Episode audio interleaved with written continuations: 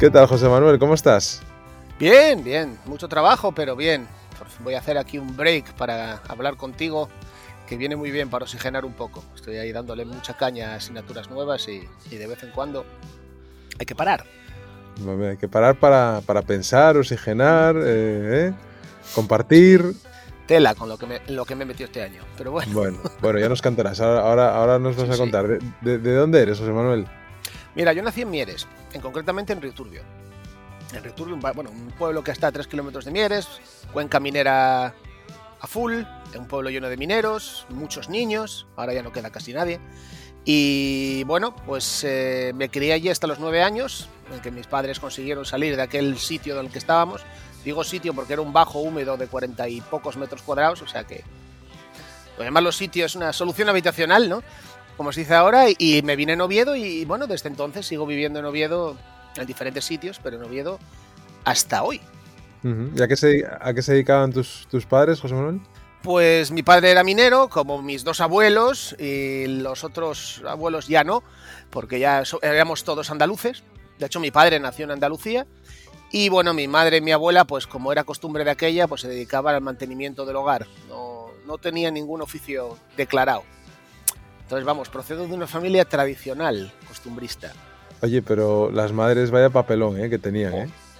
Alucinante. Bueno, las madres y las, y las abuelas. Y las abuelas, sí. Yo, yo me crié a, medias entre madres y abuelos, porque era, eran épocas difíciles. Había huelgas, eh, las huelgas hacían que entrara menos dinero en casa, cuando entraba menos dinero en casa se pasaban situaciones difíciles y hasta que la cosa empezó a ir un poco mejor, pues hubo allí momentos de, dificultades. Eh, yo siempre le digo a los alumnos que dice, hombre, yo no fui pobre de pedir, pero vamos a decir que yo conocí lo que es eh, vivir en un entorno pobre en varias extensiones. Y ahora lo piensas y dices, madre mía, lo, que, lo que ha cambiado el mundo, ¿no? Pero bueno, Sí, sí, yo creo que, vamos mejorando, ¿no? Las generaciones, yo creo que poco a poco eh, vamos mejorando. Mira, yo eh, contando esto que cuentas ahora, me acuerdo siempre de mi abuela eh, materna, Carmina, que era de, de Santianes de Pravia, y, siempre, pues, de una manera muy humilde y muy trabajadora, porque se quedó más viuda muy joven y quedándose viuda tenía cuatro hijos, con lo cual el campo, las vacas, las gallinas, la huerta eh, vender lo que tenía en el mercado de, Pravia eh, y con todo eso sacar a sus hijos adelante, eh, tres hijas y un hijo. Y, después a los nietos, que disfrutábamos lógicamente de Santianes cuando éramos pequeños como enanos, ¿no? en, ese entorno rural en el que nunca faltó de nada, pero que no faltó de nada porque había muchísimo trabajo y muchas, muchísimas horas Em, sacrificio detrás, ¿no? Eh, y me acuerdo de ir con mi abuela, por ejemplo, repartiendo el pan, porque también repartía el pan en el pueblo, era otra manera de sacarse un, dinerillo, ¿no? Entonces eh, me acuerdo de muy pequeñito, em, pues años, serían los años 79, 80, 81, por ahí, pues todavía ir con ella a repartir a veces el pan eh, por el pueblo, ¿no? Con lo cual, bueno, son cosas que que te quedan ahí siempre en, el recuerdo y en la memoria y, que son cosas de, agradecerles, ¿no? A, esos antepasados. Sí, porque si no, ¿dónde estaríamos nosotros ahora? Yo, hombre, recuerdos tengo muchos también de, de ir, de tener una huerta, sacar para comer de la huerta. No era muy grande, pero para una familia pequeña, pues bueno. Ir a lo que famoso economato, ¿no? Eh, que era, digamos, un supermercado de precios baratos y calidad discutible. Todavía me acuerdo lo de mira las patatas a ver cuáles no tienen agujeros, pero bueno, era lo que había, ¿no? Y, bueno, son comienzos difíciles. En mi pueblo, además, había, había mucho problema con el alcohol. En general, yo siempre dije que me llamaba la atención como un pueblo de 3.000 habitantes tenía 18 bares. Eso son unas cosas que cuando eres pequeño te llama la atención, pero cuando eres mayor lo entiendes, ¿no? Entonces, claro, entiendes que la gente, pues viendo lo que veía, porque había en la mina había bastante muerte, había bastante mutilación, pues la gente, digamos que como no de aquella no se estilaba lo que era la mm, salud mental, pues mataba a sus demonios ahogándolos en alcohol, digamos. Es una teoría que yo tengo, ¿eh? Había juego, había cierta clase de violencia. Eran, era un pueblo. Pero bueno, lo, que sí había era bastante hermandad, en el sentido de, social, ¿no? que eso sí que se ha perdido.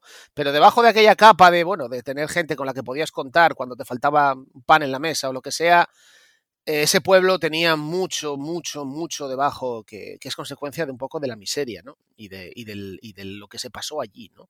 Por eso cuando veo que en Asturias hay cierto futuro en el mundo tecnológico, pues digo, bueno, me alegro de que haya vida más allá de la mina, que ya no existe la mina, pero me alegro de que, de que al menos haya algo más, ¿no? Porque, jo, la verdad es que en su día la mina, cuando fue bien, eh, le fue bien a mucha gente, pero bueno, ya vemos cómo estamos ahora, ¿no? Vamos a ir a lo positivo. Te vas a. Te vas para Oviedo. Eh, lógicamente tus padres buscan un, un mejor eh, porvenir, futuro, eh, ámbito social, lógicamente, entonces la gente decide irse a la capital, ¿no? Eh, sí, sí, mucha gente, mucha gente se fue porque, bueno, al final eh, mi padre seguía trabajando en el mismo sitio, pero al final era o coges un autobús o coges otro, porque a ciertas horas de la noche no te atreves a coger un coche. Y nada, yo me cambio de colegio, con los problemas de desajuste que tiene, empiezo a estudiar en Oviedo, concretamente en el barrio de Ventaníes, un barrio con determinada fama. La educación que me dieron allí no tengo ninguna queja, todo lo contrario, la verdad. El barrio tendría una fama de lo que sea, pero el instituto y el colegio, vamos, no tienen, para mí, a nivel educativo, no tenían nada que envidiar a ningún otro. Te digo que de ahí hemos salido gente eh, que conozco yo, que estamos ahora, vamos, eh, en buen sitio. No te hablo de gente rica ni Elon Musk asturianos, pero bueno, que no salió, o sea, que de ahí salió gente, digamos, que tiene ahora un buen puesto de trabajo. Instituto, y llega un momento en el que me decido qué hago yo en la universidad. Claro, Claro, había, yo llevaba. porque, había, porque había que ir a la universidad. Había que ir a la universidad porque yo procedo de abuelos analfabetos, de padres que no acabaron la EGB, y entonces había una especie de obsesión porque él fuera el primer universitario de la familia. Entonces, bueno, yo también, es verdad que no llevaba malas perspectivas, ¿vale? No era en plan obliga tal. De hecho, eh, a, día de hoy creo que quitando a mi hermana, soy el, primero y, el, el, primero de dos, ¿no? Que acabó en la universidad. ¿Qué pasó? Bueno, pues que yo en principio no tenía muy claro a lo que ir, pero luego me acuerdo que, claro, yo tuve la buena suerte de que me hice con un ordenador de tercera mano, eh, bueno, no de tercera mano, pero un ordenador muy antiguo para las épocas que eran cuando tenía nueve años.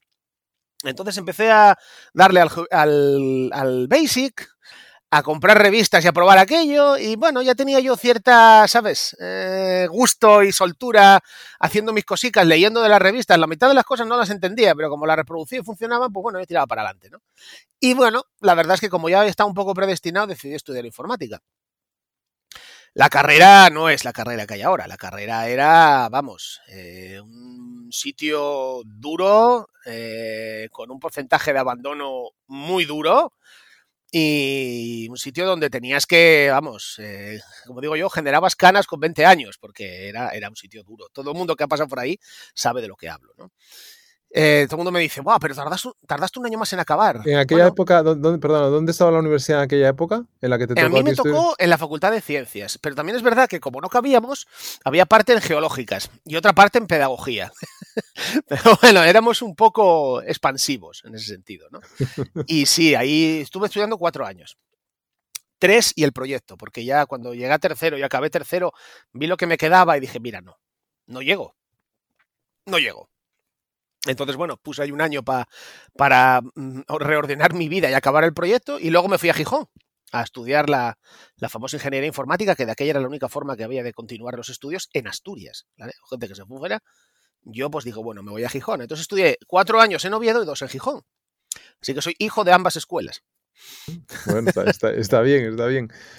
Y decías de esa, de esa dureza en, los estudios, lógicamente, de esa exigencia eh, en el día a día, tú ahora que estás en la parte de, de, de, de profesor, eh, ¿cómo ves esa, eh, digamos, ese, ese, elevar el nivel o, o, tener un nivel de exigencia tan alto con lo que supone, porque supone lo que tú dices, pues abandonos, quizás a veces decepciones, eh, con gente que igual no es que no esté preparada para eso que le están pidiendo, sino que, bueno, pues en el momento que le pilla de vida juvenil, entre comillas, ¿vale? Pues no, no, se viene abajo, por decirlo de alguna manera, o no tiene el callo suficiente o la madurez suficiente para responder a, ese camino que le está marcando, marcando desde el profesorado o, o, desde la escuela, ¿no? A ver, yo creo que la carrera tenía dos problemas principales. Lo primero que era ilegal, porque se supone que las carreras de tres años de aquella tenían que tener un límite máximo de 220 créditos, si no recuerdo mal, y nosotros teníamos 244. Es decir, que ya estábamos dando más de lo que nos correspondía. No me preguntes por qué eso se mantuvo así durante años y paños. Yo solo sé que con el plan nuevo eso se solucionó por fin. De hecho, gente dijo, por fin la carrera es legal, ¿no? En ese sentido. Digamos que había ahí una especie de algo raro que te hacía cursar, pues bueno, cuatro asignaturas más en, en, tres años, ¿no? Y luego yo creo que el problema que teníamos era que la carrera era demasiado teórica. Sí, o sea, a ver, si a mí si me dice, mira, francamente, desde el otro punto de vista, ¿qué es lo que le ves a la carrera de ahora que no está ahora? Ahora es muchísimo más práctica, muchísimo más. Y claro, si a ti te gusta la informática y te gusta cacharrear y te gusta probar y experimentar, agradeces mucho más que te digan, hazme esto delante de un ordenador, pruebas, te equivocas, te desesperas, le pegas al teclado, lo que tú quieras, pero estás taca, taca, taca, taca, taca, taca, que no memorizar. Y allí, la verdad es que cuando yo estudié la carrera había que memorizar mucho. Yo tenía exámenes de programación en papel. Yo tenía exámenes de desarrollo, de desarrollo puro, como los que pueden hacer en una carrera típica, ¿no? De, de, de yo qué sé, más de letras. Y, prácticas poquitas. Sí que es verdad que en aquella época, pues los medios técnicos que teníamos no eran los mismos que hay ahora, pero a mí siempre me quedó la, la, la sensación de que cosas que dábamos en plan de teoría se podían haber dado de otra manera más aplicada, aunque fuera en una pizarra, y él seguramente las cosas se habían dado de una manera más, vamos a decir, comestible, ¿no? Eh, y luego había asignaturas que particularmente yo, pues eh, tenían un encaje difícil en lo que era el futuro de un ingeniero informático.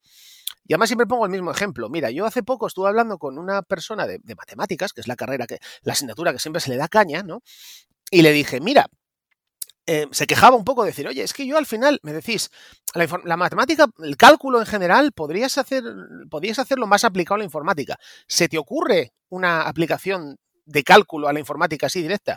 dije yo, sí, mira. Por ejemplo, cuando tú tienes un móvil y metes el, el, el código este de Google Authenticator, que de seis numerinos, para entrar a un sitio, eso, por debajo hay una sucesión numérica. Si tú le explicas que lo que hay debajo de un Google Authenticator es una sucesión numérica que tiene la misma semilla en tu PC y en el dispositivo y que por tanto, en función del de, mismo instante de tiempo, genera el mismo número, la gente te va a decir, wow. O sea, es una aplicación que ves todos los días. Y eso yo es lo que echaba de menos. Mira, yo sacaba muy mala nota en álgebra. Hasta que la profesora de aquella, que era Covadonga, que es un amor de persona, se jubiló hace muy poco. Si me estás viendo, Jovadonga, todavía me acuerdo de ti, nos explicó un día que la álgebra era en la base de los motores en 3D. Mi visión del álgebra cambió totalmente. Pasé de sacar cinco pelados a dieces. Porque programaba yo para ver cómo giraban los cubos, cómo giraban los círculos, cómo... Y, y vale, era rudimentario, pero tú sabes eh, la diferencia que había. No tenía que estudiar. Porque logró que aquello se me metiera en la cabeza porque yo quería hacerlo. Y eso es lo que yo echaba de menos. y, cuando, cuando acabas, eh, digamos, los estudios en Gijón, eh, ¿qué, qué, paso das? ¿Buscas eh, salida en, en, la empresa privada? Eh, ¿Ya piensas en, poder ejercer o quedarte en la universidad siendo profesor? ¿Cómo es ese camino eh, que siempre pregunto también? Cuando uno está terminando la carrera y ya dice, ¿y ahora qué? ¿no? Porque eso es, hay muchos ahora qué a lo largo sí, sí, de la vida. Muchísimos, sí. De aquella. Mira, yo acabé todo en el 2002. De aquella todavía estaba pendiente, bueno, todavía estaba allí el, el, efecto 2000, ¿no? Las consecuencias. De hecho, en el año 2000 se habían ido mucha gente y de hecho en el 2002 se estaba yendo mucha gente de la universidad. Entonces, mi intención era irme a Madrid, como todo el mundo. ¿vale? Porque todo el que acababa allí, pues el 90% de la gente, su ilusión o su intención era irse a Madrid, buscarse la vida, conseguir un trabajo y, bueno, salir adelante, ¿no? Entonces yo estaba un día desayunando en mi casa y me llaman. Dice, hola, mira, soy, no me acuerdo quién me llamó, la verdad, soy de la universidad. Es que, mira, eh, nos hemos quedado sin profesores. Así, como te lo digo. Se nos han ido no sé cuántas personas, no tenemos profesorado para empezar el curso y entonces estamos llamando a la gente que acaba de terminar la carrera, entre los cuales estaba yo, porque acabé en septiembre. ¿Te interesa ser profesor? Yo dije, bueno, a ver, así a, así a bote pronto, pues no sé, no sé qué y tal. Bueno, lo dejé ahí un poco pendiente. Entonces, ¿qué pasó? Que yo me había metido a hacer eh, los estudios de doctorado. De aquella, un poco por probar, ¿no? Porque tampoco tenía intención. Insisto, yo de aquella no tenía intención alguna de quedarme de profesor, no lo había ni pensado. Y me acuerdo que fui a preguntar una duda Y mientras estaba esperando en el pasillo a que la persona que le preguntara la duda acabara de llamar por teléfono, me, cogió por la mano eh, un profesor famoso, Néstor, que todavía está en activo, y me dijo, oye, ¿a ti no te llamaron para dar clase? Dije yo, sí, pero bueno, tal. Dice, ¿quieres empezar mañana? O, dentro de nada, porque es que mira, Benjamín se acaba de quedar de baja porque tuvo un accidente y necesitamos un profesor para tres meses. Venga, hombre, para probar, hombre, son tres meses, te ganas un dinerín extra. Yo dije, bueno, pues venga, tres meses tampoco, ¿sabes? Eh, si veo que me sale algo en Madrid, pues lo dejo y tal. Estoy estudiando el doctorado, venga, va. Venga, lo cojo. Tres meses. Luego fue un año. Luego dos. Luego cuatro. Y ya llevo 22. bueno, 21, miento, miento. 21, 21. Empecé de casualidad. En serio, ¿eh? Luis, me empecé de casualidad, de purísima casualidad. Yo siempre le digo a, la gente, si aquel día yo llego a llegar cinco minutos más tarde y Néstor está, yo qué sé, en otro despacho, o salió a tomar un café, o está en clase, o lo que sea, yo a lo mejor no era profesor. Fue una auténtica casualidad. Si no me engancha él, y yo lo pruebo porque me metí y dije, ostras, esto me gusta. Yo no lo sabía, ¿eh? Esto me, me, tira. O sea, das la primera clase y estás con miedo, pero saliste y salí con satisfacción. Dije, jo, esto me gusta. Y bueno, voy otro día más. Y otro, y otro. Y vaya, mira, sí, me gustaba, me gustaba pero te lo juro, fue auténtica casualidad, la mayor casualidad de mi vida. Te lo digo, te lo digo completamente en serio. ¿eh? Y una vez, o sea, ahora que estás dentro y además que, eh, bueno, yo te, como a otros muchos profesionales asturianos que os conozco eh, a través de LinkedIn, de hecho hoy es la primera vez que hablamos personalmente, nunca habíamos hablado más, más allá de, de los mensajes que, nos hemos cruzado en LinkedIn, pero si eres una persona que desde hace un tiempo eres activo en esta red, Em, a, veces, eres crítico, pero siempre crítico desde tu posición de profesor y, buscando siempre el ámbito eh, constructivo, que a mí es lo que más me gusta de, las personas, ¿no? Es decir, una cosa es que tú critiques, ¿no? Porque lo fácil es criticar y no, y no hacer, ¿no? O no proponer, ¿no? Yo lo que digo es que lo complicado es, vale, dar una opinión, puede ser crítica, lógicamente, porque estamos eh, para, también para ello, para buscar soluciones, pero eh, lo cómodo es quedarte eh, en, ese comentario y lo difícil es activar, ¿no? Eh, activar cosas que permitan que, por lo menos avancemos como sociedad poco a poco y de una manera, como digo yo siempre, también ordenada. Entonces, ahora que estás ya con una experiencia de mucho tiempo en la universidad, la universidad muchas veces se le critica Em, porque, bueno, pues se dice que si no está actualizada, que si lógicamente hay un delay entre lo que pide el mercado y lo que la universidad ofrece, lógicamente eso es muy complicado de, solventar, más que nada porque, lógicamente, mm, igual que la política, y eso, eso lo hablo mucho, mucho con, con personas que están en el ámbito político y que quieren cambiar cosas, pero que a veces no es posible cambiar las cosas porque la legislación y todos los Em, toda la burocracia que hay en torno a la toma de decisiones, pues les complica mucho ese camino. Me, imagino que dentro de la universidad pasará algo bastante parecido, pero sí me gustaría que nos comentaras, digamos, esa experiencia que has tenido y cómo estás intentando desde tu posición como profesor, entre comillas, activista, tómate, tómate, esa, palabra porque creo que en el ámbito positivo a mí me gusta, ¿no? El que, el que una persona, el que una persona se, activa, ¿no? El activista, eh, lo veo como, como, un, toque eh, siempre eh, de construcción, ¿no? Entonces, no sé, para que nos traslades un poco esa posición, qué cosas estás haciendo ahora, em, por qué estás trabajando, peleando dentro de, la universidad y también, otra cosa para, después, es un poco cómo ves al alumnado, ¿no? Cómo ves a esos chavales que están ahí, eh, que quieren labrarse su futuro eh, y con qué se van a encontrar la gente cuando salgan al mercado laboral y si desde la universidad estáis intentando pues, ayudarles, guiarles un poco en ese, en ese camino hacia, hacia la, digamos, la, la parte de, de, activación, eso es, de activación profesional, ¿no? Hacia su futuro, claro. Sí. A ver, sí, tienes toda la razón. Mira, yo, eh, claro, la universidad tiene problemas, eso es una tautología, todo el mundo lo sabe, es decir, no, no, vamos ahora a descubrir nada nuevo si yo digo que la universidad tiene problemas, todo el mundo lo sabe, ¿no? Como toda empresa tiene problemas. Entonces, claro, es muy, es muy fácil decir, bueno, pues hay muchos problemas. Y lo que tú dices, dejarlo ahí y ya lo resolverá otro. Hombre, a ver, está claro que yo no tengo plenos poderes para resolver absolutamente nada, pero sí que tengo opción para resolver una pequeña parte que es en la que yo me puedo meter.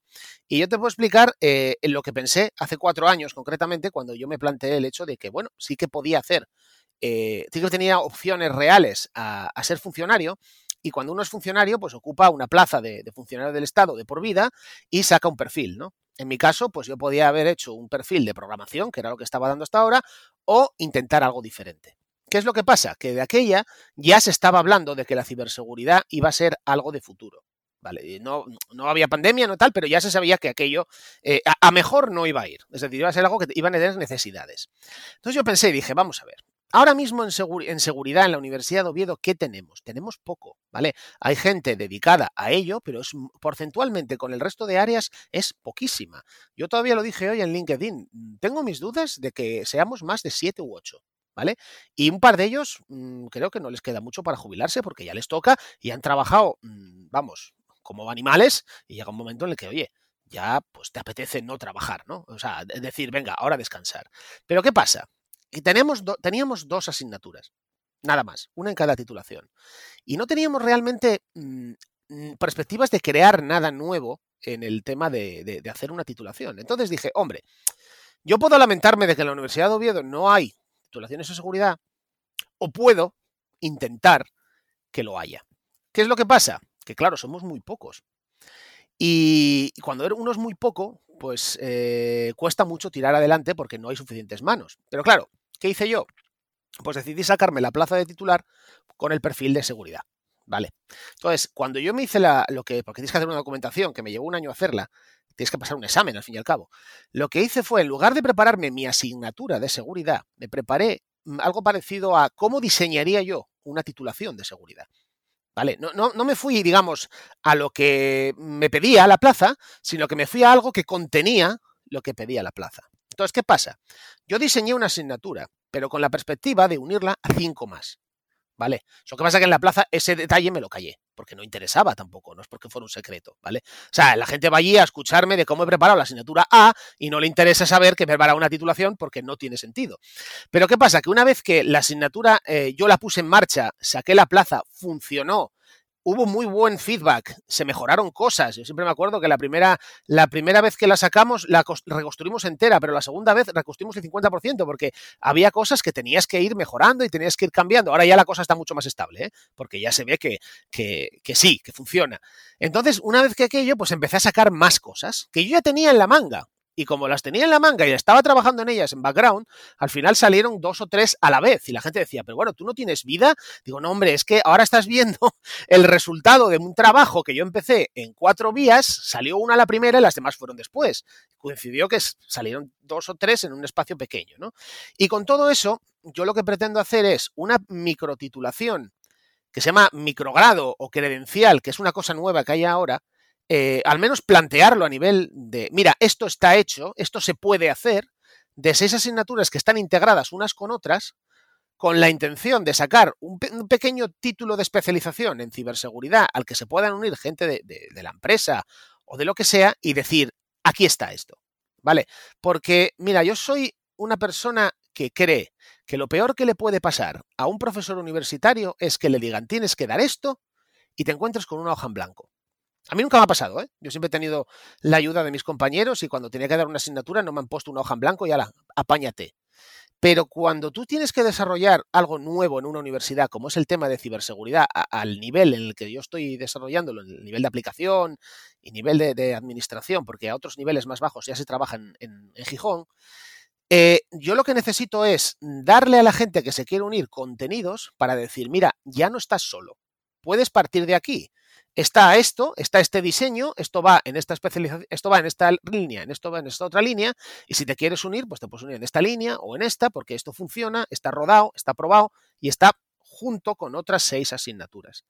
Y en ese proyecto estoy yo ahora, porque la verdad, si se quiere que salga algo de ciberseguridad en la universidad, se necesita preparar ese algo de ciberseguridad en la universidad. Pero como hay tan poca gente, o alguien prende fuego O, es muy difícil, porque entonces sí que se puede hacer, pero va a ir mucho más despacio. Porque muy poca gente. Entonces dije, bueno, pues mira, kamikaze, banzai, yo puedo hacerlo, no voy a decirte que lo puedo hacer mañana porque es imposible, entonces yo voy a sacar esto, lo voy a poner a rodar, lo voy a plantear, voy a enseñar trabajo y resultados académicos y con eso, el que pueda o el que tenga el poder, que tome una decisión, pero ya no la toma sobre vacío, ¿entiendes, Luisma? Ya no toma sobre, habría que hacer esto, no, habría que hacer esto, pero tenemos esto debajo, que tenemos estos números, estos temas, estos programas y estos contenidos. Que además me lo tomo extremadamente en serio. Estoy todo el día mirando para ver cuál es lo último, qué es lo que se usa afuera, cómo no sé qué, cómo no sé cuánto, cómo adaptarlo, metodologías docentes innovadoras, bla, bla, bla, bla, bla, bla. Claro, ¿qué pasa? Que si yo hago eso, mi trabajo de investigación académica eh, tradicional, porque si tengo tiempo para una cosa, no tengo tiempo para la otra. Pero ¿qué pasa? Que yo ahora soy titular. Entonces, mi intención es, ahora en este tiempo que llevo siendo titular, que no hace ni un año, voy a intentar echar eso adelante y cuando por fin vea que esto funciona, a lo mejor de todo el trabajo sí que puedo sacar investigación académica que publicar a posteriori con los resultados de todo eso. ¿Cuál es el problema? Que es investigación hecha a partir de diseñar asignaturas. Y eso, yo he tenido éxito publicando cosas de aplicación docente, pero a nivel de evaluación en, instituciones madrileñas, vamos a decir que no es, no se considera una investigación, vamos a decir, FETEN, ¿vale? Tienes tus reticencias. A pesar de que tú tengas unos resultados muy buenos y que hayas hecho una metodología, digamos, ¿eh? planteamiento, tal, eh, exposición, método, resultados, contraste, todo, que lo sigas todo al pie de la letra, al final te dicen, bueno, pero es que esto es docencia. Pues no, no es docencia, es... A ver, sí es docencia, pero es docencia en informática. No, no, y la, y la docencia, entendemos, y creo que ahí estaremos de acuerdo, tiene que evolucionar y tiene que, y tiene que adaptarse, porque si no te adaptas tú, o sea, si la universidad en este caso pública no se adapta a ese nivel de docencia que te exigen y te van a exigir cada vez más los alumnos, si no se te van a ir a otro sitio, se te van a ir a otro tipo de formación, igual no tan reglada, tan oficial, porque hoy en día eh, sabes perfectamente que hay mm, contenidos accesibles en muchas plataformas online, online, lógicamente la pandemia nos ha evolucionado también en todas estas aplicaciones y hay universidades, universidades internacionales que tienen sus eh, planes formativos en online, igual que los tienen en presencial, pero que compiten a nivel global con otro tipo de instituciones. Ya no te digo el que quiera verse em, tutoriales en YouTube, que no digo que sea la mejor forma de, formarse, pero sí de experimentar, de aprender. Y lo gente, claro, si después tienes a un profesor em, que te activa ¿no? Eh, vuelvo a la palabra de activismo, que, te activa, que te pone un reto, pero que en ese reto te acompaña y te hace que trastees, que pruebes, que evalúes, eh, que si eso, lógicamente, tienes un grupo pues, eh, de compañeros y compañeras que te ayudan y los motivas para que em, surja ahí un poquitín la chispa que lógicamente no va a surgir entre todos, porque esto es como cuando tú ves a un mozo o una moza que te gusta, ¿no? Y, dices tú, ¿cuándo salta la chispa? Pues no sé, saltará en algún momento o, no, ¿no? No es obligatorio que salte, pero sobre todo si tú tienes un caldo de cultivo a esa gente, a esos chavales, seguramente que si los motivas eh, y les das eh, una carreterina para que vayan caminando, ¿no? Un caminín, para empezar, eh, seguramente que podrán caerse un momento, pero los ayudas a levantarse y les vas un poco también dando eh, consejos, ¿no? Y yo creo que muchas veces eso que dices, que desde la parte evaluativa que evalúa al profesorado para em, que vaya cumpliendo eh, ese ratio de publicaciones que al final, hoy te leí el artículo, para publicar tienes que pagar, eh, para, para, pagar y para publicar tienes que investigar, para investigar tienes que financiarte, etcétera, etcétera, ¿no? Entonces, claro, pero sin embargo, si tú estás en esa rueda que, que, nos indicas, eh, es decir, ¿quién trabaja en esa metodología de aprendizaje para que sea atractiva para el alumno? Porque al final, ¿de qué sirve que tú hagas, oye, lógicamente hay que investigar, hay que publicar, eh, porque si no se investiga, no se publica, pues seguramente muchas cosas de las que eh,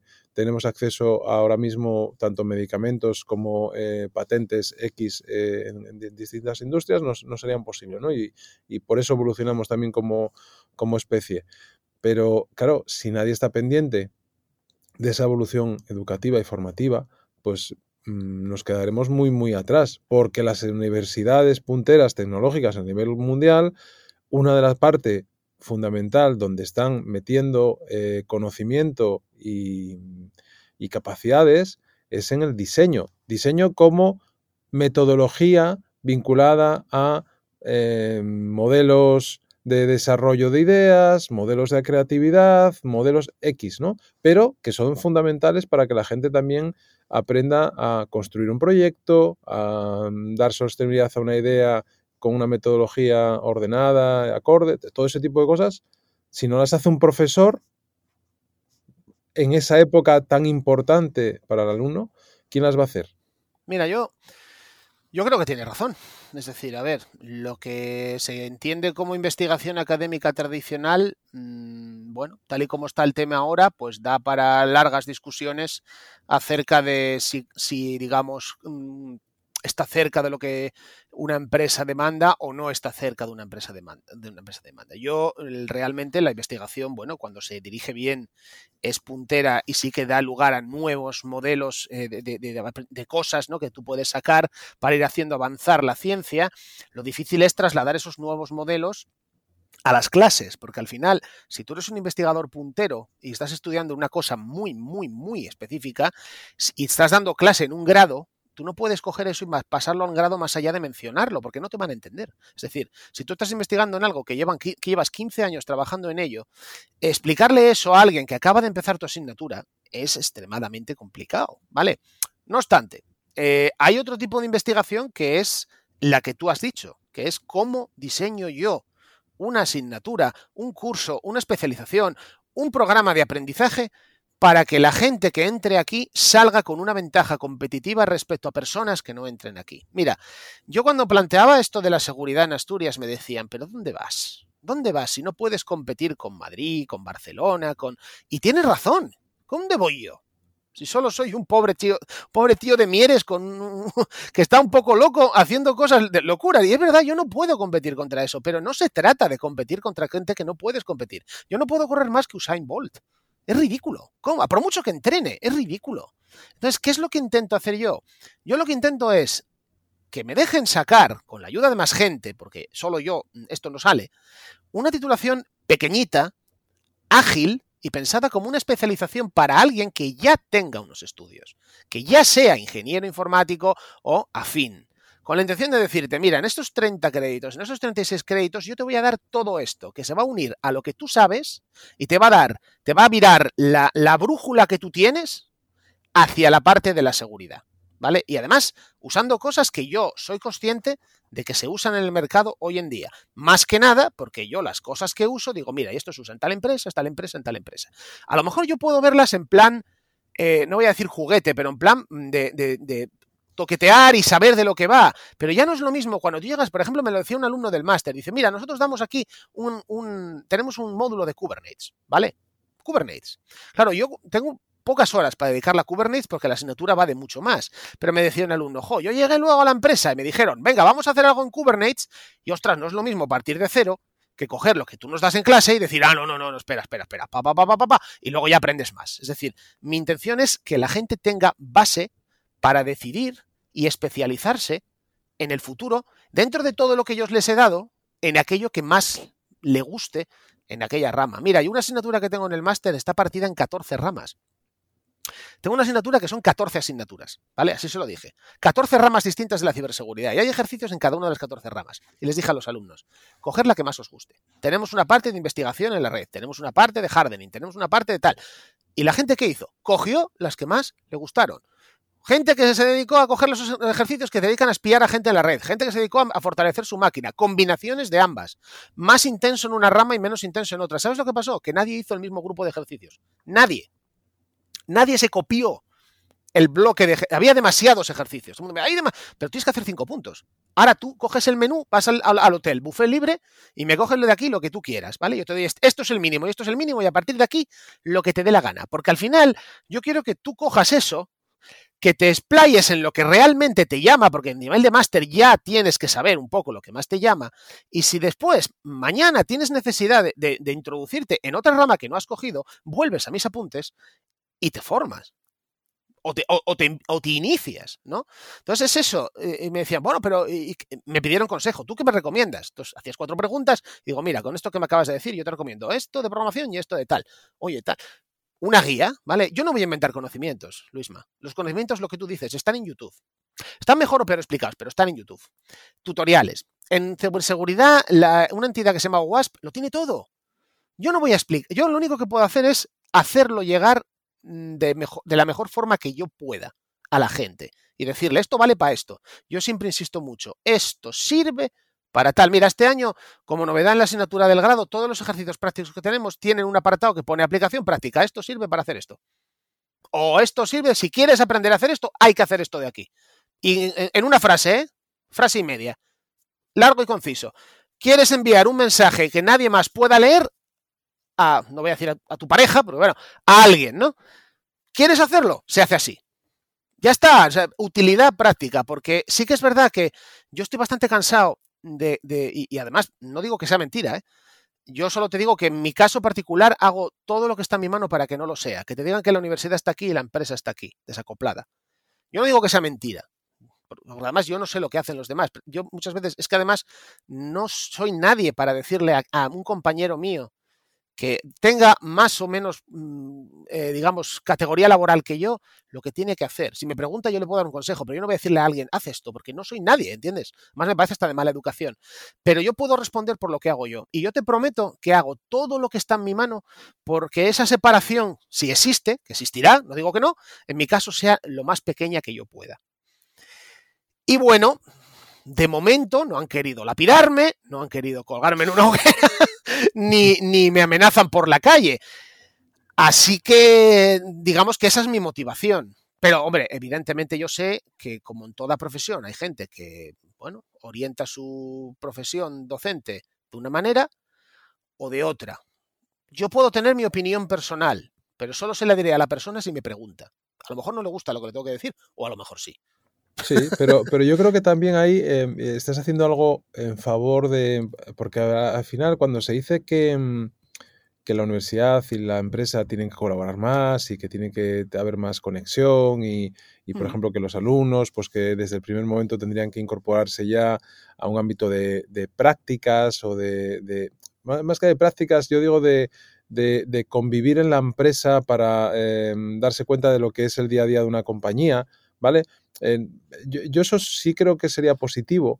Eh, otra cosa es que el alumno pues tenga la capacidad en ese momento para engancharse a lo que se está haciendo, ¿no? Por conocimiento, por actitud, por lo que sea. Pero sí creo que sería bueno que desde un primer momento tuvieran el contacto con la empresa y que ese contacto estuviera un poco incluso reglado, ¿no? De, de alguna manera, ¿no? Pero no, no, tener ahí un chico o una chica por el hecho de tenerlo y que haga unas prácticas y que tienen que cumplir un cupo, eh, lo de siempre, ¿no? Y tienes que estar un tiempo, no, no, no, no, espera, espera que esto no se trata de cumplir cupos ni tiempos, se trata de que descubras de, primera mano o lo antes posible qué es lo que te vas a encontrar cuando salgas ahí fuera, qué tecnologías se están aplicando, cómo se trabaja en equipo, qué, qué aplicaciones para trabajar en equipo se utilizan, eh, este tipo de cosas que son más sencillas, si quieres eh, decirlo así o entenderlo así, pero que a la persona le pueden de repente, pues eh, también abrir una pequeña bombillita ahí, aparte de lo que estén dando en su, en su día a día de clase, ¿no? No sé qué opinión tienes al respecto, que te veo que mueves la cabeza, con lo cual algo, algo vas a decir. Sí, a ver, tienes razón. Eh, tener contacto con la empresa, con la realidad del día a día de la ingeniería informática eh, es muy importante. A día de hoy, eh, eso se intenta hacer en lo que son lo que se llama las prácticas en empresa. ¿Cuándo se hacen las prácticas en empresa? A final de tercero o a principio de cuarto, habitualmente. ¿Por qué? Porque tampoco tiene sentido meter un alumno de primero a, a, en una empresa, porque el pobre, pues mmm, si llevas tres meses de formación, pues a lo mejor te dicen, haz esto, y te dices, pues no sé. Y entonces a, a, el alumno va a decir, no sé hacer nada, me marcho. ¿Vale? O sea que yo creo que por lo menos lo que son las prácticas en empresa, en cuanto a cuándo se hacen, yo creo que están en el sitio correcto. Yo, ¿eh? Uh -huh. Personalmente. Que vas a una empresa y aprendes porque te meten en un equipo de trabajo y te integran dentro de tus limitaciones, porque al fin y al cabo es una persona que acaba de empezar y, y acoges el feeling. Eso es lo ideal. Y de hecho me consta que en muchas empresas se hace. Que vas a una empresa en la que te dicen, ponme un café, hazme unas fotocopias, y al final estás viendo cómo los demás miran y tal. Claro, eso, eh, ¿de quién es culpa? Eh, ya, yo, yo, es que como, como, eso, o sea, como eso no lo he, a ver, no lo he vivido, O sea, no he vivido nunca una situación así porque siempre que... Me consta que ha pasado, Luis. No voy a decir culpables, pero me consta que ha pasado.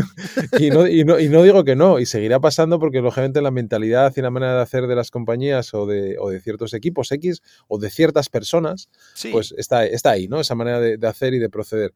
Em, pero sí es verdad que mm, yo en todos los sitios donde he estado, por suerte, eh, siempre se ha intentado eh, involucrar eh, a, la persona desde, ese primer momento. Mira, y yo te pongo un ejemplo muy, muy nimio. Este verano hemos tenido alguna persona en práctica aquí en, la pipa, tanto en Bedrock, que es la parte de data, como en Remotive, que es un nuevo proyecto de, vinculado al mundo de la publicidad y los medios que, que hemos lanzado hace unos meses, a mediados de año aproximadamente.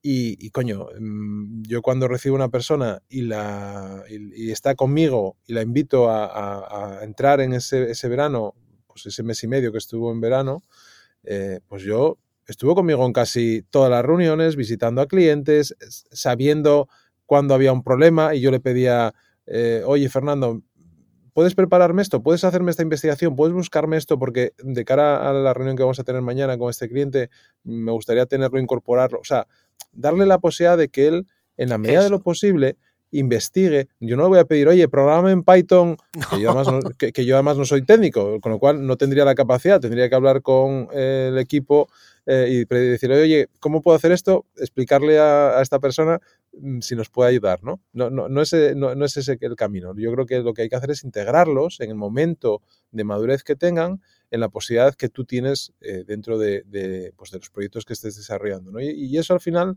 lo que les va a hacer es pues sentirse valorados, sentirse útiles, saber que si salieron el día anterior cuando vienen a trabajar lo van a pasar jodidas porque se van a estar durmiendo eh, a partir de las 4 de la tarde ¿eh? y pasándolo mal, pero están, pero están ahí en la reunión y les pegas el toque, ¿no? Les pegas el toque de atención para que espabilen. Claro. etcétera, etcétera. A ver, mira, yo sé que en un gran porcentaje de gente eso se está haciendo, ¿eh? porque mira, yo, yo siempre digo una cosa, me dicen los alumnos, ay, me, me, cogieron de prácticas en tal empresa, ¿qué crees que va a pasar? Digo, ¿cuánto vas a estar? Dice, mes y medio. Digo, nada, en cuanto termine el mes y medio van a ofrecerte un contrato. Bueno, no sé que metas la pata mucho, ¿vale? Y en el 95% de los casos es así. Mucha gente entra en prácticas en una empresa y se queda luego porque le ofrecen un contrato, ha pasado, digamos, la integración en la rutina empresarial y se queda. Hay empresas que, bueno, me lo decía todavía un alumno, dice, y bueno, yo cuando salí de la universidad pensaba, jo, esta gente, mis compañeros de cuatro años, no los voy a volver a ver. Cuando llego a la empresa en la que estoy, está la mitad allí. Digo, ya, claro. Es que, a ver, y eso está ocurriendo, ¿eh? Y de hecho, eso yo creo que es un gran, una gran mm, suerte que tienen los alumnos de ahora que no teníamos nosotros. Nosotros la separación era total.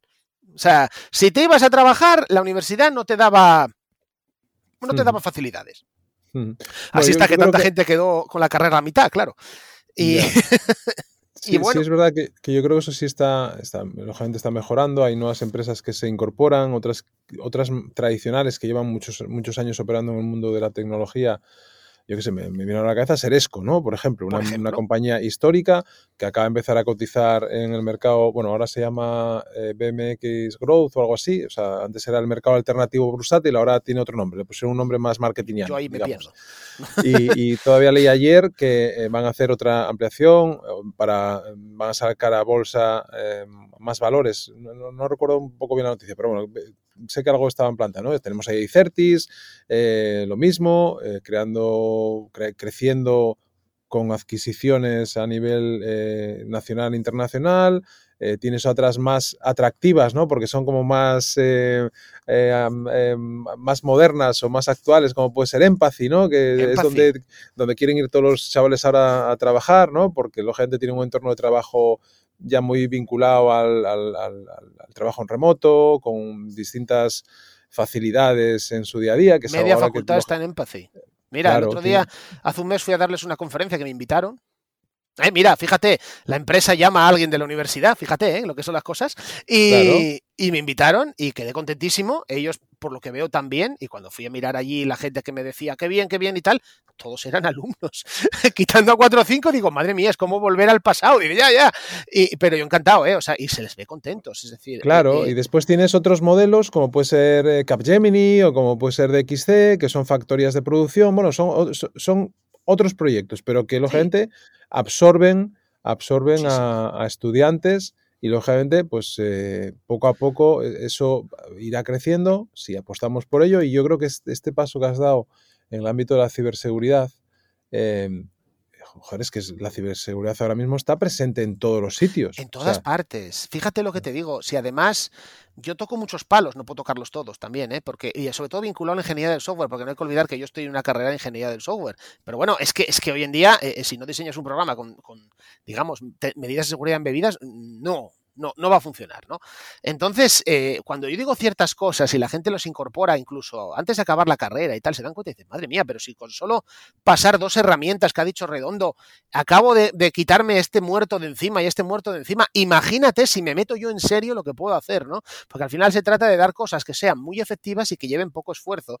Y sobre todo no porque sean muy difíciles de usar, sino porque se integren en su cadena de producción del software y no moleste mucho. Más allá que cuando diga, oye, que esto todo está mal, dices, uh, madre mía. Pero bueno, que forme parte de, del, proceso de, construcción del software, ¿no? Por ejemplo, me decía un alumno el otro día que me había metido en su TFG una cosa que doy yo para mirar dependencias, pues cuando tú usas librerías que, no están actualizadas y cuando tú usas una librería que no está actualizada te avisa y dice, oye, mira, estás usando esta versión que resulta que tiene estas tres vulnerabilidades reconocidas, a ver qué haces, por Dios, actualízame eso, ¿no? Entonces decía que, que se había acostumbrado a usarlo y que una vez en un proyecto no lo usó y decía, uy, ¿Dónde está mi aviso de las librerías? Y cuando yo decía, además, si lo tengo que meter. O sea, lo había integrado de tal manera que ya no concebía programar sin ello. Dije yo, fíjate, eso que me estás diciendo, eso es lo único que yo pretendía que, forme parte de tu día a día, aunque no te dediques a la ciberseguridad porque no te gusta o porque no te llama o porque tal, que por lo menos tengas un mínimo de conciencia para decir, oye, yo no puedo tener un programa en producción sin que pase esta prueba, esta prueba, esta prueba. Son sencillas, las integro aquí, pero por lo menos tengo un nivel mm, superior a lo que yo era capaz de hacer antes a nivel de seguridad. Y se trata un poco de eso, ¿vale? Porque al final, hombre, a ver, si, si conseguimos sacar un microgrado de ciberseguridad y esto sale adelante, no, eso ya ya vamos a hacer cosas más en serio. De hecho, todo lo que estoy con, este rollo que digo yo de la Armada, porque al final lo hago un poco en plan para decir, oye, esto ya algo integrado que está tal. Además, bueno, yo había, todo el mundo que me conoce me dice, tú eres un poco payaso. Digo, no, no me gusta llamarme payaso. Yo soy una persona que considera que los contenidos que yo te explico no te tienen que agredir en la cara. Eh, tienen que ser algo que, que, te interese.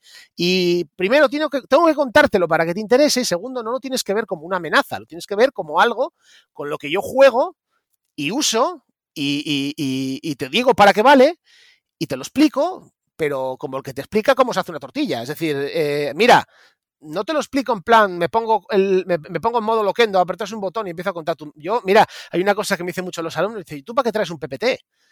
Y digo yo, no, bueno, no es un PPT, es un PDF. Digo, bueno, ¿tú para qué traes un PDF? Si no lo lees, si me lo pones allí y vas contando las cosas, a ver, sí, cuento lo que aparece en las transparencias, pero no leo nada. Yo voy y digo, ah, mira, tal, nos toca hablar de, de criptografía simétrica. Bueno, y pongo un ejemplo además de, la vida cotidiana, o un siempre recurro a ejemplos extremos, ¿no? Que dicen, oh, ejemplo tal, digo, ya, pero ¿te acuerdas? ¿Te acuerdas? Si te pongo un ejemplo extremo, te acuerdas. Y al final dices, joder, es verdad. Me pones un ejemplo absurdo y del absurdo que es, al final la idea viene a la cabeza. Digo, ese, ese PDF es para ti. Yo ya lo sé es para ti, para que cuando vayas a estudiar en el examen y tengas que repasar digas, ah, claro, joder, tal, es para ti, yo no quiero ese PDF, te lo doy a ti, a mí no me sirve.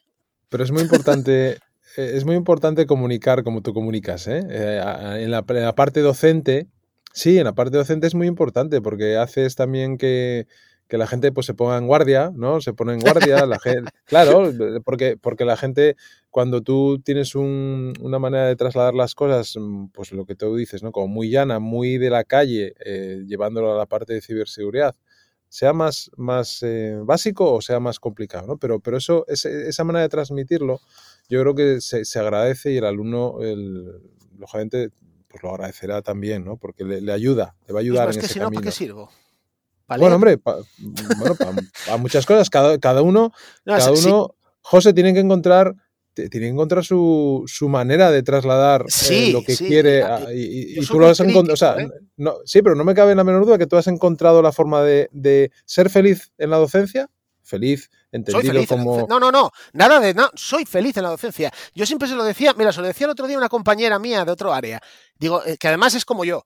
Dice, ¿a ti no te pasa que tú entras a clase cansado y sales con más energía de la que entraste? Y me decía, sí, sí, tal. Yo soy así, para mí esto, perdón, ¿eh? que esto suena muy mal, esto es como una droga. Yo dar una clase a mí me da un subidón, lo digo en serio. Porque estás allí, te mira la gente, te mira a veces con ojos de, ay Dios mío, no me entero de nada. Entonces tienes para decir, venga, ¿cómo que no te enteras de nada? Y pum, pum, pum, pum. Y sales de allí espírico. Luego te da un bajón y, y ese día duermes estupendo, ¿no?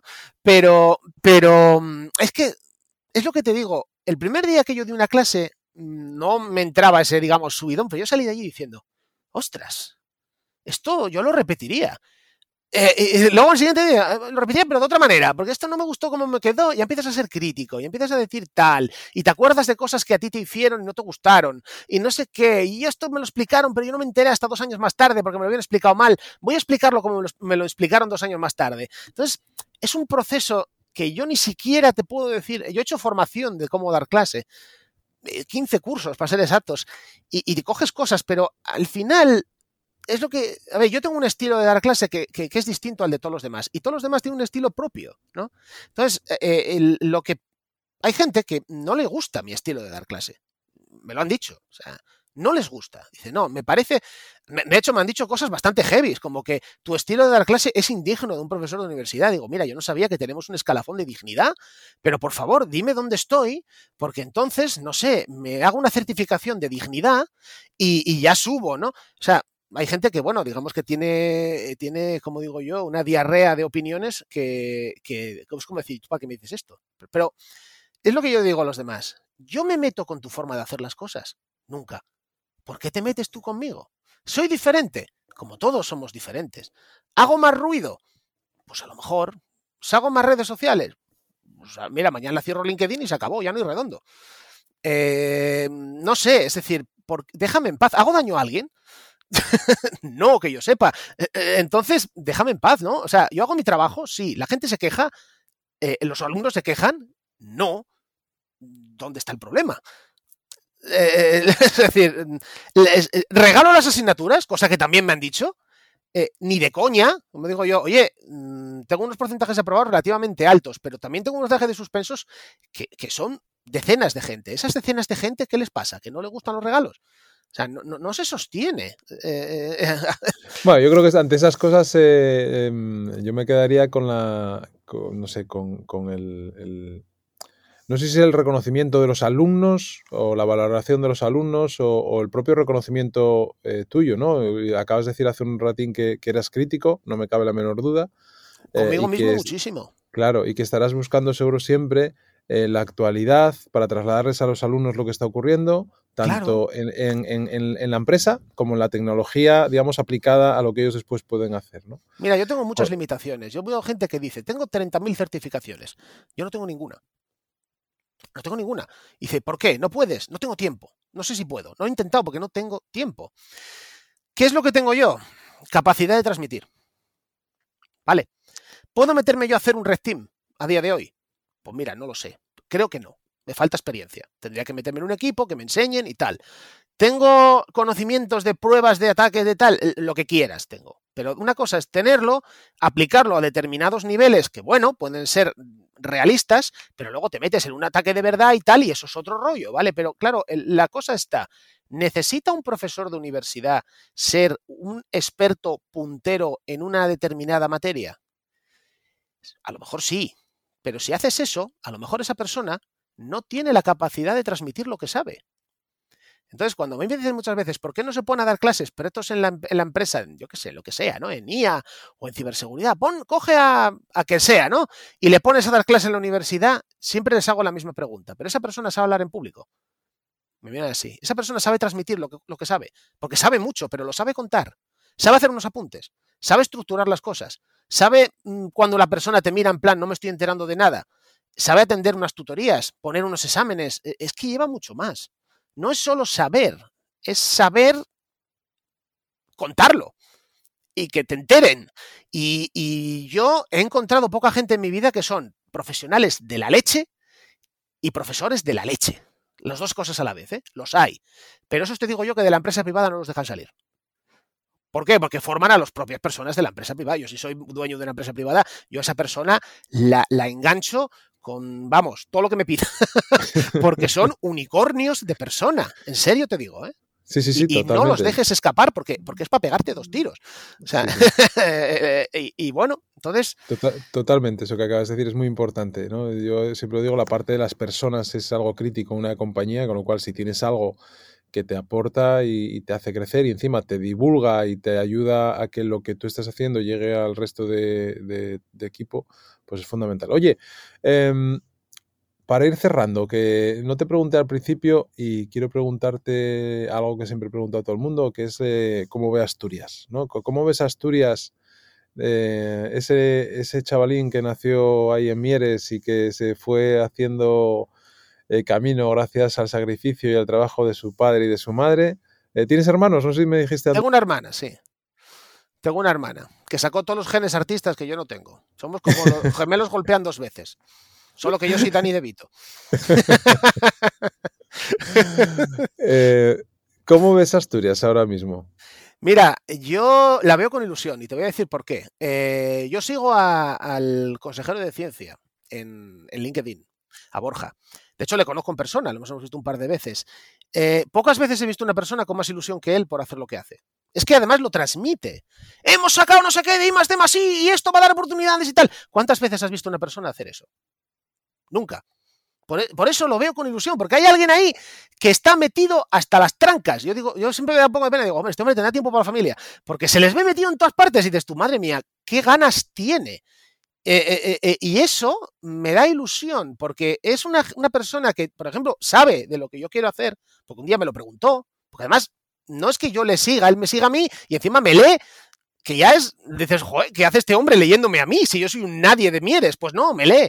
Y me dice, oye, eso de la armada que tienes, ¿qué tal? Jolín, eso para un microgrado. Digo yo, sí, sí, para un micro. O sea, quiero decir, te lee y te entiende y, y, y, y lo ve. Y, a mí ese tipo de gente me, me parece que es una bendición para una comunidad. Y si él y su equipo siguen trabajando en esa línea y las cosas van saliendo como parece que van saliendo, yo mmm, tengo la ilusión, ojalá no me equivoque, de que lo de I más D más I en Asturias sea, eh, primero esté en Ariel 18, luego en 24, luego en 32, luego en 48. Mira lo que te he dicho, yo lo que veo es I más D más I. Empresas con base tecnológica, las hay en biología, las hay en energías renovables, las hay en tal. Ojalá algún día las hay en ciberseguridad alguna intención hay por ahí de alguna empresa de fuera de venirse para acá, pero claro, falta la parte educativa. Mano de obra, es decir, alumnos, alumnos con capacidad. Me preguntabas antes, ¿cómo ves a los alumnos de ahora? Los veo estupendos. Vale, empiezan a lo mejor con ciertas carencias en determinadas materias, pero si de verdad les interesa, apretan los codos y lo sacan. Son gente creativa, gente que cuando las motivas eh, bien, hacen las cosas. Gente que sabe pensar fuera de la caja, que no sé cómo traducir eso al español, pero tú me entiendes, eh, mejor que yo, con diferencia, porque yo soy más de caja, porque me educaron un poco eh, en la caja y esta gente tiene, tiene, todo el conocimiento a su alcance. Entonces, si tú les dices, esto se puede hacer A, B o C, a lo mejor alguno dice, pues yo vi un D. Dije, ah, pues venga, lo hacemos D. ¿Por qué? Porque me miré un vídeo en YouTube, luego lo miré en la Wikipedia, luego vi un artículo, luego no sé qué, y dije, ostras, no, de esta manera me gusta más a mí. Son gente que mm, también es verdad que se les da mucha caña a nivel social, ¿no? Eso de, es que los chavales de ahora, mira, los chavales de ahora tienen una mentalidad diferente a los chavales de mi ahora. ¿Vale? Tienen unas experiencias vitales distintas, una formación diferente y unos objetivos en la vida diferentes a los míos. Cuando yo era joven, todo el mundo decía que el mayor eh, éxito en la vida era llegar a ser funcionario, ¿no? Y tener un trabajo de por vida. Eso te lo dijeron a ti y me lo dijeron a mí. A ellos ya no se los dice. Bueno, está bien ser funcionario, pero ellos les, ya van más por el rollo de quiero hacer una empresa, emprendedor, sacar un producto, crecer, que me compren, no sé qué, moverme por el mundo. Yo, pues, no es que no quisiera moverme por el mundo, pero lo que no tenía era dinero, ni posibilidades, ni becas, ni ahora quiero hacer una beca de investigación FPU, FPI. Yo no, no había de eso cuando yo era eh, eh, estudiante de esa edad, ¿no? Y yo les veo mmm, como, que les da mucha caña, en algunas cosas más perdidos que nosotros, en otras mucho menos, pero les veo con mucha más iniciativa y cuando no caen en, como ahora en la pandemia, que sí que he visto gente que, lo ha pasado realmente mal a nivel personal, porque bueno, es un palo muy duro, ¿no? Eh, con más motivación y ganas de comerse el mundo. Entonces, a mí eso de que esta generación es más floja, más tal, no, esta generación es diferente. Entonces, puedes hacer dos cosas. Darles caña y decir que sois bla, bla, bla, o adaptarte a ellos y sacar sus puntos fuertes. Y yo soy más bien de la parte, que fallaré mucho, ¿eh? Pero yo soy más bien de la parte 2. Yo ahora mismo tengo alumnos, te puedo dar nombres de personas mm, de la mitad de mi edad con las que me quito el sombrero. ¿Vale? Es decir, lo que tú haces no tiene nombre. Hay un chaval que se llama Antonio, que no voy a decirlo porque si no me, me, escribe, me mata, no me, tal, que lo que está haciendo él en su empresa no lo hacen ni tres redondos juntos. Y tiene 24 años. Y es una joya de persona. ¿Vale? Yo no conozco a nadie con esa capacidad de trabajo. Conozco gente más inteligente a nivel puntero intelectual, porque son gente que lee las cosas y no hace falta que se las explique, dicen, no, ya, ya está y encima lo recuerda todo. O sea, hay gente que es privilegiada, pero una capacidad de trabajo como la de Antonio no la he visto en mi vida. Y, y dices, mira, esto es un chaval producto de la, de la nueva educación esta que dicen que tal. No, es diferente. Y, al final, aunque haya más carencias en ciertas partes, que las hay, ¿vale? Sí que hay carencias en ciertas partes, todo eso se suple. Y si de verdad es un profesional que está dedicado a eso, sale adelante. Entonces, aquí en Asturias tenemos una mano de obra extraordinaria de verdad, y nos sobra mano de obra, eh, nos sobra, perdón. Nos falta plazas para admitir a tanta gente interesada. Porque no, no porque no queramos, es que no cabemos. ¿Cómo no sacáis más plazas? Digo, pues como no me estires el edificio, vamos, mal. Entonces, yo Asturias la veo mejor. Si de verdad esto que hay ahora sale adelante, que yo lo veo con muy buenas perspectivas, por primera vez en mucho tiempo digo, mira, mmm, ya no soy tan pesimista. De verdad, no, no, de verdad te lo digo. Yo se lo digo a la gente, hombre, tú siempre decías, sí, sí, cuando, cuando veías que, que, la reconversión de los fondos mineros no avanzaba, que se venía alguna empresa de software, pero no, sabes, no había ahí eso que te decían que iba a haber de grandes parques tecnológicos, venía algo, pero no se movía a esa velocidad. Yo decía, jo, esto parece un poco descafeinado y tal. Ahora sí que veo otra cosa. Y mira, si yo puedo aportar a que esa gente salga mejor formada en lo que yo dé para que invierta aquí o fuera, pues esa es mi labor en la sociedad. Yo no voy a ir a una startup, yo ya estoy muy viejo, yo ya soy funcionario y mi labor aquí es darle a la gente la mejor formación que yo pueda y divulgar, porque ya ves que soy el... El otro día me dijeron, ah, mira, el de los fraudes. Y claro, todo el mundo me miraba. Imagínate que alguien te llama el de los fraudes. Y digo yo, sí, el que no suena tan bien como tú crees. ¿Por? Digo, no suena. Mira bien, no me puedes llamar el de los fraudes en una audiencia en la que no me conoce nadie. Ostras, perdona, digo, claro, no lo entiendes. O sea, tú sabes quién soy y a lo que me dedico fuera de la universidad. Pero si me dices el de los fraudes en medio de una boda, que no me conoce nadie, pues, pues, pues hombre. Se hace, se hace, un corro a tu alrededor, pero de, de cada vez más distancia, ¿no? Luisma, las miradas ah, eran poemas. Yo que soy mucho de mirar a los ojos para saber qué me está diciendo la gente, miraba para la gente y dije, tierra, trágame. Tuve que explicar, no, no, no, que estoy en onda cero y que hablo de esto. ¡Ah! ah, ah, ah! Joder, es que... Pero lo pasé mal, ¿eh? Bueno, pues, poco a poco, poco a poco se darán cuenta de, pues lo positivo que es tener a profesores como tú en la universidad y, a divulgadores, ¿no? Que, es tan importante el hecho de divulgar lo que se hace y hacerlo eh, partícipe a la gente, ¿no? Que muchas veces pues le cuesta a veces entender ciertas cosas y esto de la ciberseguridad, ciberseguridad o de los ataques o de eh, la falta a veces de prevención, ¿no? Pues te lleva a, generar mm, graves problemas en compañías importantes, algunas eh, recientemente además eh, aquí en Asturias, o simplemente a, fraudes eh, con tarjetas de crédito, con teléfonos móviles, contraseñas varias, etcétera, etcétera, etcétera. Con lo cual, pues. Y lo que presta ayudar. Eso es. Además. Saber que a lo mejor algo de lo que tú dices ha evitado que alguien tenga un problema. Claro. Aunque sea uno, sí, ¿eh? Sí, sí, fundamental. Y nunca lo sepas, pero que exista esa, esa posibilidad. Tú sabes, eh, para mí, el triunfo que supone pensar, y a lo mejor algo que yo dije en la radio hizo que alguien no hiciera clic en un, en un tal y no le entró un ransomware. Esa posibilidad, eso para mí vale millones. ¿Quién puede decir eso en el día de hoy, Luisma?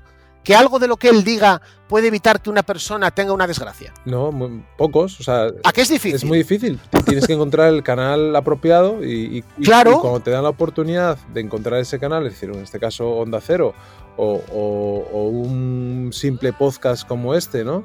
Eh, que, Sí. que no está en este caso orientado a dar consejos, ¿no? sino es a conocerte a ti un poco más y a lo que, lo que estás haciendo. Pero lógicamente se producen pues esas pequeñas satisfacciones ¿no? Eh, personales por el tiempo que estás dedicando a ello. Lo cual, pues sí, totalmente de acuerdo con lo que dices. A mí eso me da la vida, Luis. Pues bueno, pues Te lo digo en serio. esperemos que... Dice, "Oh, vaya flipado que eres. Va igual, soy un flipado, pero me da la vida. Bueno, pues esperamos que tengas mucha salud para seguir dando consejos y ayudando a los, cha- a los chavales a encontrar ese, esa motivación que tanto necesitan. Y, nosotros, como sabes, desde aquí, pues a dar visibilidad a todo bueno que, que hacemos desde Asturias y, y sobre todo a, a potenciarlo. ¿no? Así que nos vemos en el camino. Nos vemos en el camino. Muchas gracias por darle voz a este antiguo habitante de Río Turbio. muchísimas Ahora profesor universitario, un poco para allá. Pero bueno. Pues muchísimas gracias de, verdad por este tiempo tarde que me has dedicado para, para conocerte gracias un poco más. Gracias a vosotros, hombre. Un abrazo, gracias. un abrazo fuerte. Y vamos, Hasta luego.